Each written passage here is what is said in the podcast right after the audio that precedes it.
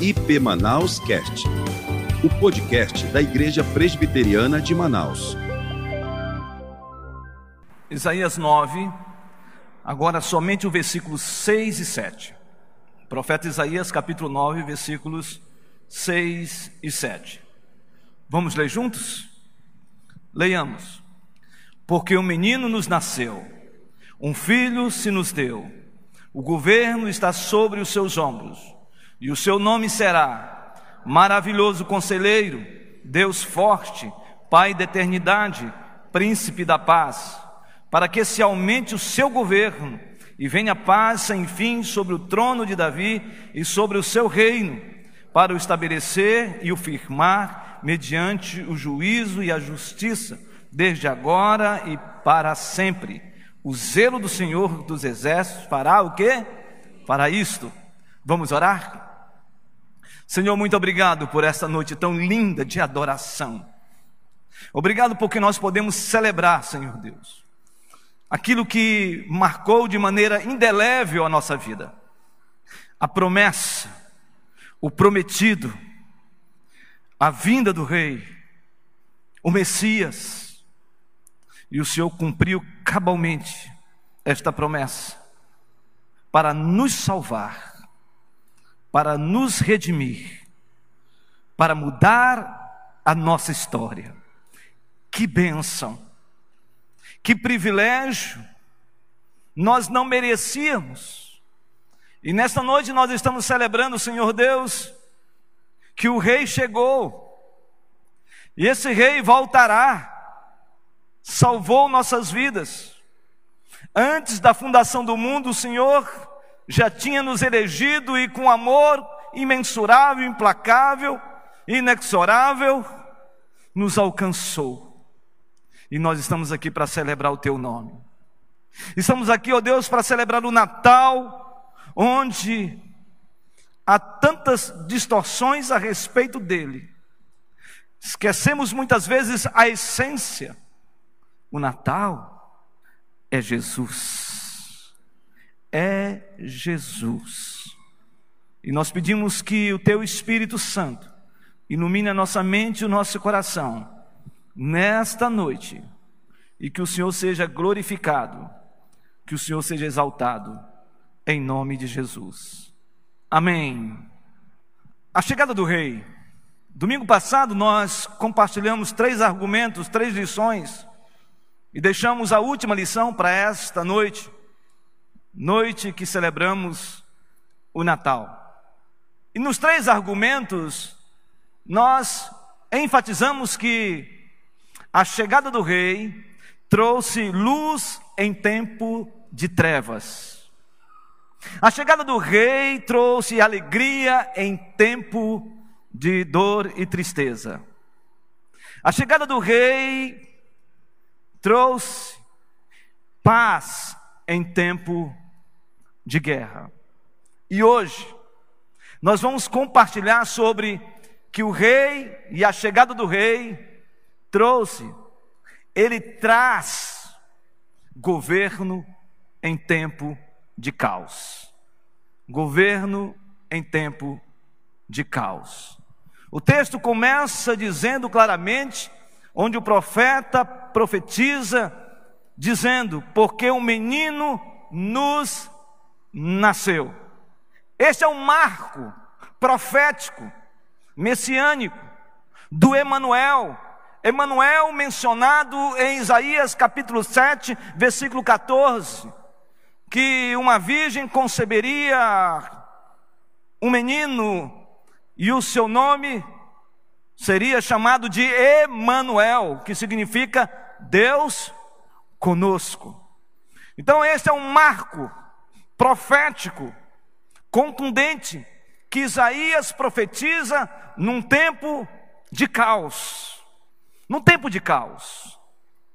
Isaías profetiza em tempo de caos, de confusão, de guerra, de pecado terríveis. E se você ler a partir do capítulo 1 até o capítulo 6, você vai perceber que o profeta está denunciando o pecado do povo. o pecado de bebedice, o pecado de prostituição, o pecado de adultério, o pecado de sincretismo religioso, onde o povo próprio do Senhor, o povo de Israel, absorve, absorve a idolatria e a apostasia dos povos cananeus, dos egípcios e, por que não dizer, dos assírios. É um tempo de muita tensão sobre Israel e sobre o mundo, o mundo antigo. Se você lê no capítulo 9, versículo 1, a gente compreende claramente o que o profeta está dizendo. O profeta está falando que nessa terra, esta terra, a terra de Israel, era uma terra que estava em aflição. É uma terra que continuamente vivia e estava em trevas. Havia obscuridade sobre a terra de Israel especificamente sobre Zebulon e Naphtali. E ele está falando isso, e por causa disso, Deus permite o juízo dele sobre a nação de Israel, levantando o exército assírio para subjugar Israel. Não somente subjugar, mas também levar ao cativeiro. Mais ainda, as consequências deste ato de Deus, essa justiça de Deus, o juízo de Deus sobre Israel, se deveu exatamente por causa dos seus pecados. E a Bíblia diz que o local estratégico de entrada nas terras de Israel se dava por Zebulon e Naphtali.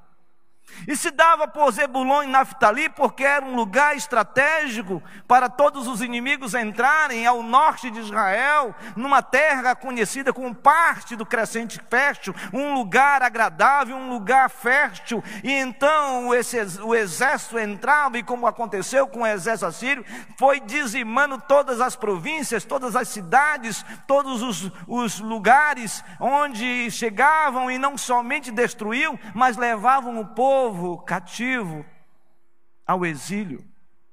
Então, é nesse tempo, é nesse tempo de caos, é nesse tempo de sofrimento, é nesse tempo de aflição, é nesse tempo de dor, é nesse tempo de angústia que o povo está vivendo, é que o profeta profetiza, falando de que o Senhor, no tempo oportuno, num tempo presente, ele lançaria luz sobre Zebulon e Naphtali, uma luz iria raiar, e aí nós temos a profecia, algo maravilhoso ministrado pelo Senhor em Mateus capítulo 4, quando o Senhor Jesus Cristo, já no nosso meio, sai de Nazaré, vai para a Galiléia e começa a proferir libertação, salvação, cura, sinais, maravilhas sobre o povo. E a Bíblia diz que o evangelho estava sendo proclamado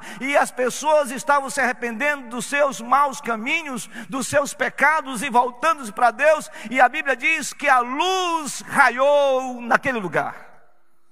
A luz raiou em Israel, o cumprimento dessa promessa. Mas 700 anos antes de Cristo, o profeta Isaías diz aqui que em meio ao caos, em meio às trevas, em meio a toda obscuridade, o Senhor levantaria o Messias. E o profeta aqui, ele é contundente. Ele é contundente porque ele começa dizendo: porque um menino nos nasceu. Os teólogos dizem que quando nós olhamos para Cristo Jesus na perspectiva de Maria, nós temos a sua primogenitura. Mas quando nós olhamos na perspectiva do Deus eterno, nós temos o Deus unigênito. Então nós temos o Deus primogênito na perspectiva de Maria, porque ele foi concebido de uma virgem, mas na perspectiva do eterno, nós temos o unigênito, E aqui nós encontramos claramente esta ênfase, porque um menino nos nasceu e o profeta aqui está enunciando dois aspectos fundamentais para a igreja do Senhor Jesus.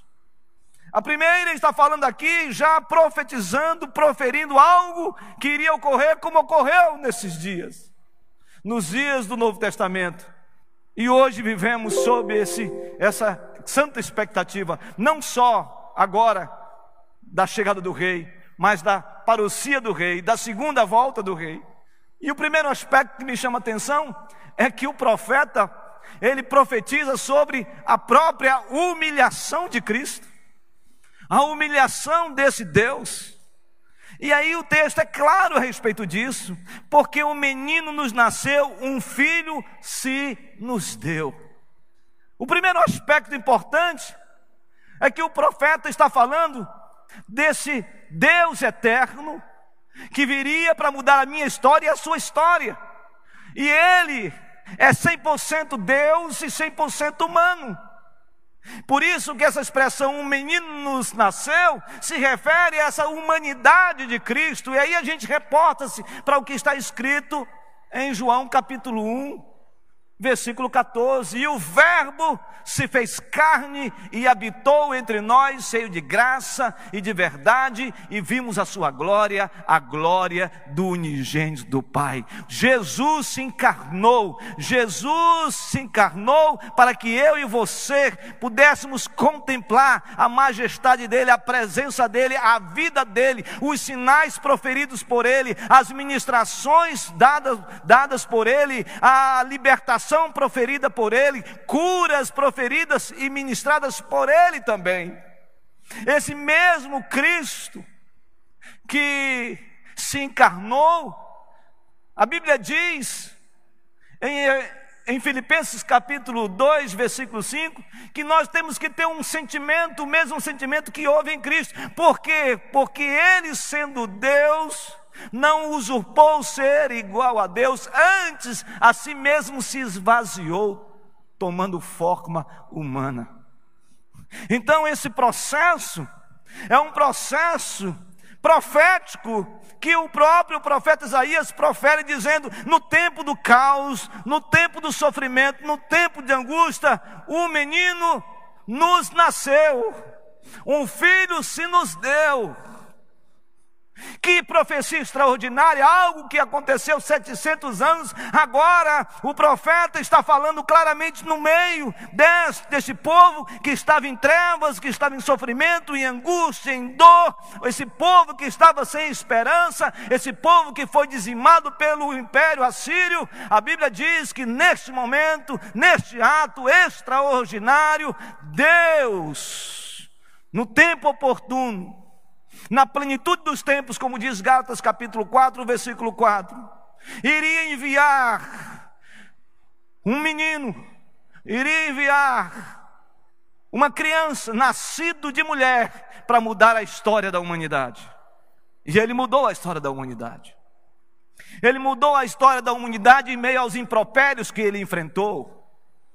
Ele mudou a história da humanidade, da humanidade porque ele não abriu mão do projeto de Deus antes da fundação do mundo de ir para o Gólgota. Ele não abriu mão do projeto de Deus por você e por mim, a ponto de receber todos os, os, os escárnios possíveis e imagináveis. O projeto de Deus foi estabelecido a despeito de qualquer coisa por causa de mim e de você. Ele foi muitas vezes levado ao ridículo. Colocaram uma cruz sobre os seus ombros, símbolo de vergonha, cravaram sobre ele uma coroa de espinho, ironizando, zombando, chamando o rei dos judeus. Cuspiram nele seu sangue vertia, assim como verteu quando estava ainda no Monte das Oliveiras, no Gólgota. E no Gólgota, prevendo e sentindo claramente que estava chegando o seu dia, sabendo que ele iria ser agonizado no madeiro, a Bíblia diz que ele transpirou sangue, dizendo: Pai, afasta de mim este cálice. Que dor, que sofrimento, porque ele sabia que lá na cruz ele iria enfrentar a ira de Deus por causa de mim e de você. Ele se esvaziou da sua glória. Ele foi levado ao madeiro, estendido no madeiro, passou todas as dores possíveis e imagináveis as dores emocionais, as dores físicas e dores espirituais, porque sobre ele os nossos pecados estavam. E tudo isso por amor. Ele se esvaziou, ele abriu mão da sua glória, na aliança eterna da redenção, ele se propôs, ah, em obediência ao Pai, de morrer por mim, por você. O Natal tem esse significado porque um menino nos nasceu, um filho se nos deu. Que palavra profética! Que palavra profética, a ponto dele chegar e dizer: Pai, em tuas mãos eu entrego a minha vida, tetelestai, está consumado. Eu cumpri a obra da redenção no sentido de salvação, está pago. Você, meu irmão, minha irmã, não precisa mais andar em sofrimento, em angústia, em dor, carregando um pecado sobre você, você não precisa disso. Olhe para a cruz de Cristo e veja esse Cristo que nesta nesse senso de humanidade, em meio a todas as lutas e as dores, ele foi para a cruz por mim, por você. Então, se você olhar para ele nesse Natal, se você olhar para a cruz de Cristo e perceber e sentir de fato o qual é o significado do Natal a partir da perspectiva da cruz, então você vai entender que ele sofreu todas as dores por causa de mim e de você. E aí, neste momento, nós nos rendemos a ele, nós reconhecemos a sua soberania, reconhecemos a sua grandeza, porque não somente foi levado ao, ao madeiro, mas também após a sua morte, ele foi levado à sepultura, e ao terceiro dia ele ressuscitou com um mover extraordinário de Deus, e então ele apareceu aos seus discípulos, às mulheres, ele apareceu a muito mais outros discípulos, cerca de 500, e depois disso ele foi assunto aos céus e está à direita de Deus Pai Todo-Poderoso, Criador dos céus e da terra, e ele vai um dia voltar. Mas ele passou todo esse vale da humilhação, a sua humilhação, por causa de nós, por causa dos seus eleitos. Agora, quando eu olho para esse texto, me chama atenção algo. Não somente a sua humilhação, mas como o profeta profere e profetiza a sua exaltação. A sua exaltação. E aí você pode olhar no texto Diz assim: porque o menino nos nasceu, um filho se nos deu. E aí começa: o governo está sobre os seus ombros, e o seu nome será Maravilhoso Conselheiro, Deus Forte, Pai da Eternidade, Príncipe da Paz. Agora, o profeta está profetizando sobre a exaltação desse menino, a exaltação desse filho, a exaltação de Jesus do Messias. E ele profere isso em meio ao caos. Não só agora o caos nas nações, mas o caos que estava estabelecido também na tribo de Judá. E por que isso é importante? É importante porque o capítulo 9 de Isaías, ele está proferindo, ele está profetizando num tempo, num tempo de um rei chamado Acás. No tempo do reinado do rei Acas. Acas foi um rei terrível, um rei do sul, um rei de Judá. Não, nós não estamos olhando para o rei, os reis do norte, totalmente involucrados pela, pela idolatria e apostasia. Nós estamos falando agora de um rei de Judá, um homem chamado Acas. E Acas fez algo terrível perante o Senhor porque ele não somente se afastou do Senhor, não somente apostatou do Senhor, mas ele também estabeleceu sacrifícios a, Mal, a Maloque, o Deus Moloque, Deus dos Amonitas. E um dos requisitos desse Deus é que eles tinham que sacrificar os seus filhos a Moloque. Sacrifícios de crianças, sacrifício dos seus filhos. E o próprio rei Acás o fez, assim como seu neto Manassés tinha feito. E ele sacrificava onde? No vale de Inom, às portas de Jerusalém, no Guena. Então a degradação espiritual de Judá foi tamanha, foi tão forte, que esse rei estabeleceu algo terrível em Judá. Dizendo que Moloque, dizendo de que esses deuses era maior do que o próprio Deus de Israel e que ele começou a adorá-lo. Se você ler 2 Crônicas, capítulo 28, você vai encontrar essas cenas, cenas de sacrifício de crianças feitas pelo próprio povo de Israel, o próprio povo de Judá. Você vai encontrar esse povo adorando Moloque. Então o profeta, nesse contexto, fala não somente da humilhação desse Deus maravilhoso que viria e que já veio, mas ele fala também de um Deus que está sobre esses outros deuses. E é por isso que ele é exaltado profeticamente. É por isso que o texto aqui diz a primeira coisa: o governo está sobre os seus ombros. O seu nome é maravilhoso conselheiro. Maravilhoso, porque o profeta já estava profetizando de que esse Deus maravilhoso seria encarnado 100% Deus e 100% homem. Ele é maravilhoso por isso. Ele é maravilhoso porque Ele estabeleceu o seu propósito sobre nossas vidas. Ele é maravilhoso porque nos tirou das trevas e nos transportou para o reino do Filho do seu amor. Ele é maravilhoso porque nós andávamos em trevas, como diz Efésios capítulo 2, nós estávamos mortos em nossos delitos e pecados, mas Ele nos deu vida e eu e você não andamos mais nas trevas, não andamos mais no, no, na escuridão, nós não andamos mais na obscuridade, nós andamos agora diante do Senhor, que é o luzeiro que nos ilumina e que ilumina o nosso caminho, e portanto eu e você não andamos mais nas trevas, porque nós somos filhos da luz. Ele é maravilhoso. Mas ele é maravilhoso conselheiro.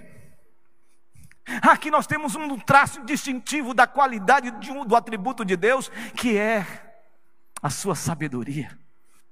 Sabe, nesse tempo que nós estamos vivendo, esse tempo que nós estamos tão confusos, esse tempo onde nós não estamos entendendo as coisas com tantas informações desencontradas, Nesse tempo onde um governo diz algo, outro diz outra coisa, nesse tempo onde as pessoas perderam o senso de compreensão e de discernir as coisas, há de ser fundamental que eu e você vivamos um tempo olhando e pedindo sabedoria de Deus.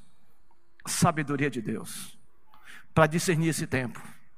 E no discernir desse tempo, eu não tenho dúvida que o tempo, o Senhor Deus, está abreviando para a sua volta. Eu não tenho dúvida disso. Os sinais estão claros. Nós não sabemos quando, mas sabemos que os sinais estão claros de que o Senhor, a volta dele está próximo.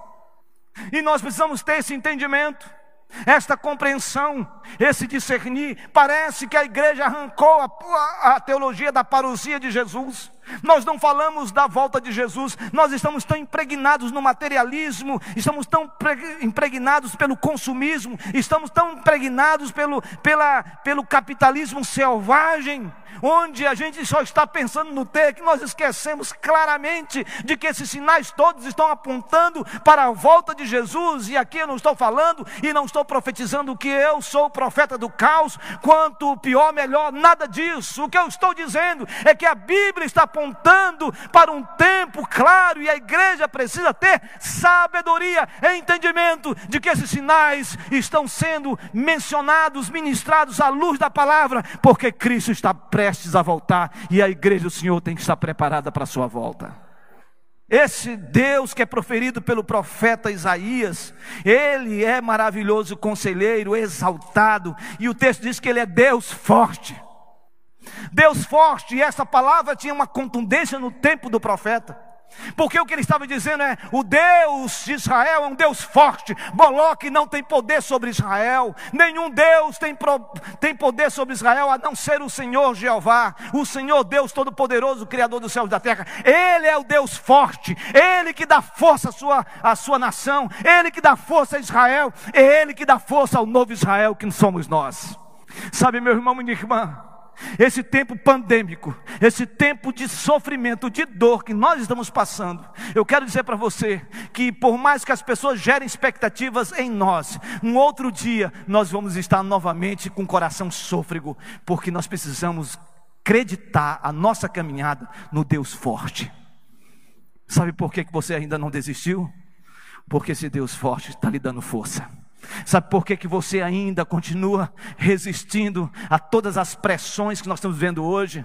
Porque o Deus que você tem é um Deus forte. Sabe por que, que você ainda não sucumbiu diante de, dessa pandemia? Sabe por que, que você ainda permanece firme como igreja do Senhor Jesus? Porque você está sob um Deus forte. Ele é a nossa força, Ele é a força da sua caminhada, é Ele que te reanima, é Ele que te levanta, é Ele que te encoraja, é Ele que te dá grande livramento é Ele que é o Deus que libertou Israel, é o Deus que liberta hoje, é o Deus forte que salvou no passado, é o Deus que salva hoje e vai salvar sempre. O Deus que restaurou Israel no tempo oportuno, Ele também é o Deus que restaura a sua nação nesse tempo. O Deus forte é o nosso Deus e nós vamos marchar vitoriosamente em nome de Jesus. Em nome de Jesus. No nome de Jesus. Esse Deus que Isaías profetiza e exalta é Pai da eternidade. Pai da eternidade. De eternidade a eternidade, diz o autor aos Hebreus: Tu és Deus. Pai da eternidade. Sabe por que você tem a vida eterna? Porque Ele é o Pai da eternidade. Sabe, Deus imputou no nosso coração, na nossa vida, quando nós nos rendemos a Ele, quando nós fomos atraídos pela Sua graça, a eternidade aqui dentro. Ninguém pode tirar, ninguém pode arrebatar, ninguém pode arrancar de você. Ele é o Pai da eternidade, Ele é a nossa referência de eternidade. Há um rio, irmãos, que todos nós iremos atravessar, cuja cidade de Deus é a nova Jerusalém.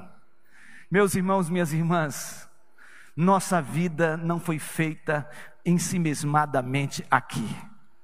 Eu e você não fomos plantados nesta terra. Tem gente que está se agarrando neste lugar. Tem gente que está se segurando. Tem gente que não consegue contemplar que tudo está nas mãos do Senhor. Nenhum cabelo, nenhuma folha cai sem os atos permissivos de Deus. Nada foge ao seu domínio. Todo mundo aqui, meu irmão, minha irmã, e você que está me assistindo hoje, nos assistindo nesse culto de adoração a Deus, tem uma senha. Não adianta, tem uma senha. Pastor, você quer dizer então que eu vou viver irresponsavelmente? Não. Pelo contrário, você tem que ter qualidade de vida você precisa ter qualidade de vida. Eu quero dizer a você que você precisa levantar cedo e fazer uma caminhada. Eu estou percebendo alguns irmãos aqui que estão um pouquinho avançados. Você precisa fazer caminhada de oração cedinho. Tem irmãos aqui que dizem: Não, pastor, eu estou forte assim porque eu estou no jiu-jitsu.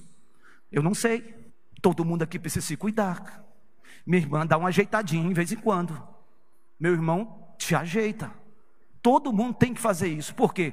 Porque temos que ter qualidade de vida. Um dia eu estava pregando sobre esse assunto, terminou, eu vi um jovem, ainda lá em Sorocaba, numa moto, saindo do, da, do estacionamento da igreja, com um capacete aqui.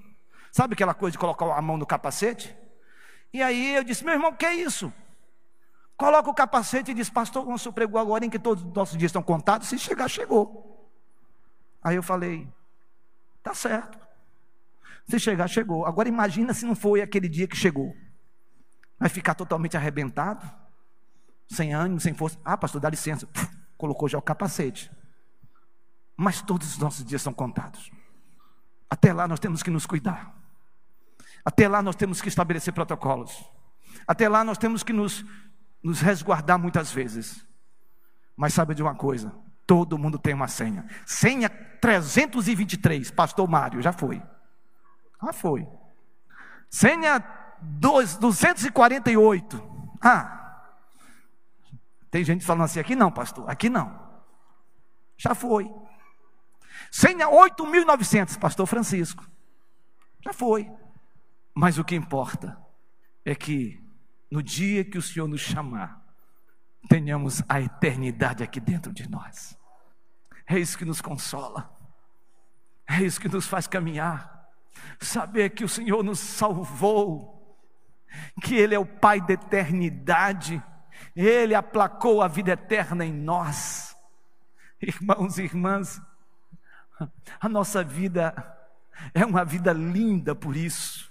Eu quero que você dê um sorriso, eu quero que você celebre, eu quero que você se alegre em meio a esse caos que nós estamos vivendo, assim como foi o caos do povo de Israel nesse tempo. Eu quero dizer para você que em meio a esse caos que nós estamos vivendo hoje, esse caos de incertezas, esse caos de luto, esse caos de dor, esse caos de sofrimento, se alegre, porque essa nossa alegria está porque o Senhor imputou em nós a eternidade, e que coisa maravilhosa é essa? Que algo indizível, que algo inaudito, que algo maravilhoso, que algo estrondoso, que algo sobrenatural, que algo espetacular é saber que o Senhor nos agraciou com a vida eterna.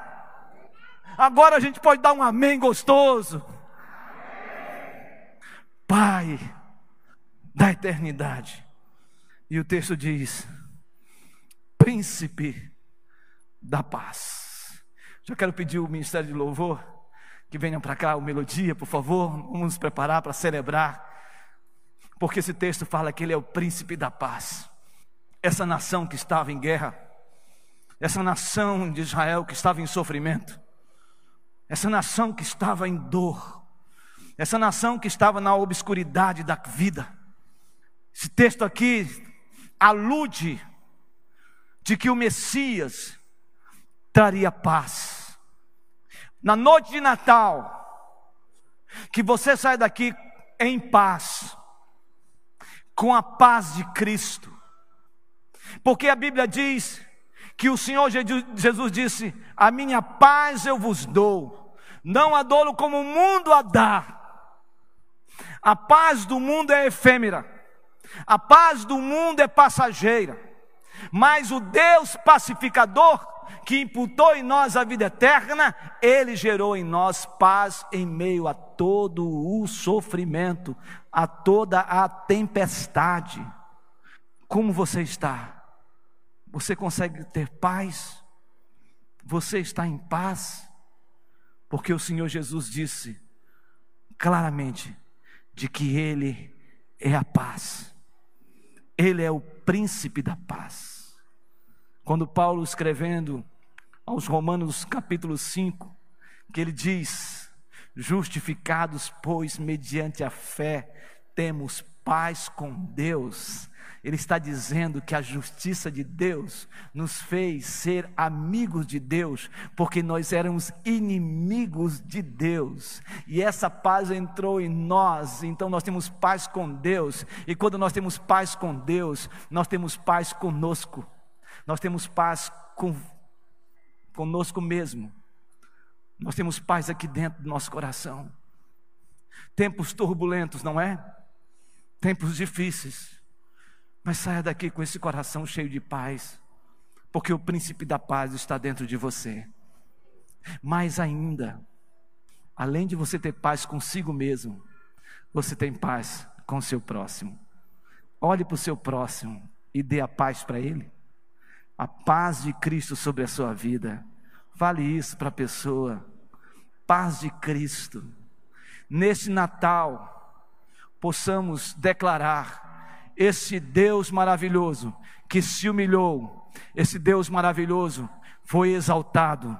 E aí o término dessa mensagem diz assim: para que se aumente o seu governo e venha paz sem fim sobre o trono de Davi e sobre o seu reino. Nós profetizamos esta bênção para o estabelecer e o firmar mediante juízo e a justiça, desde agora e para sempre. O zelo do Senhor dos Exércitos fará isso. O Senhor dos Exércitos vai fazer isso e continuar fazendo. Que Deus abençoe a sua vida e que você, no meio do caos, viva, viva sob o governo de Jesus.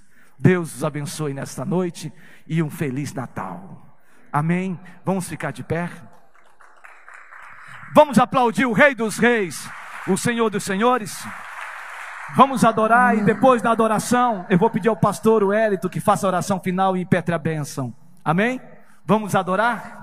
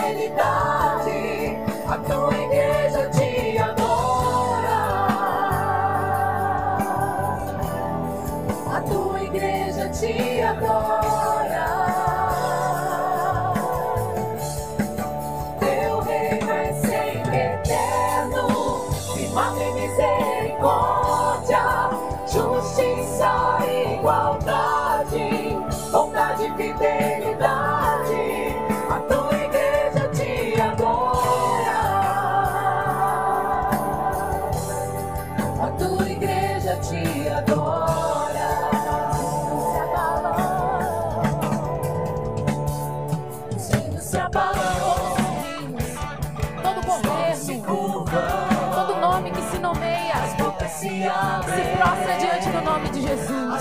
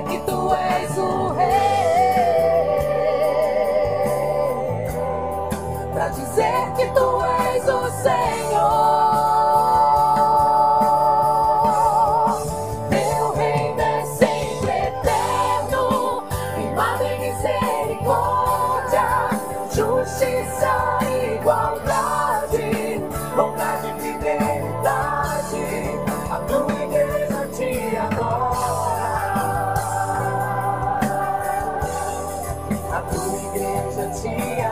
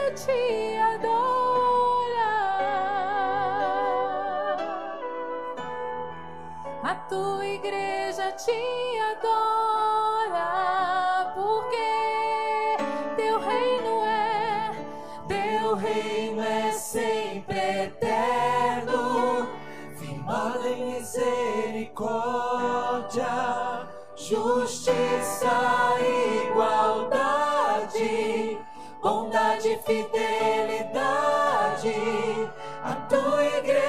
Te adora.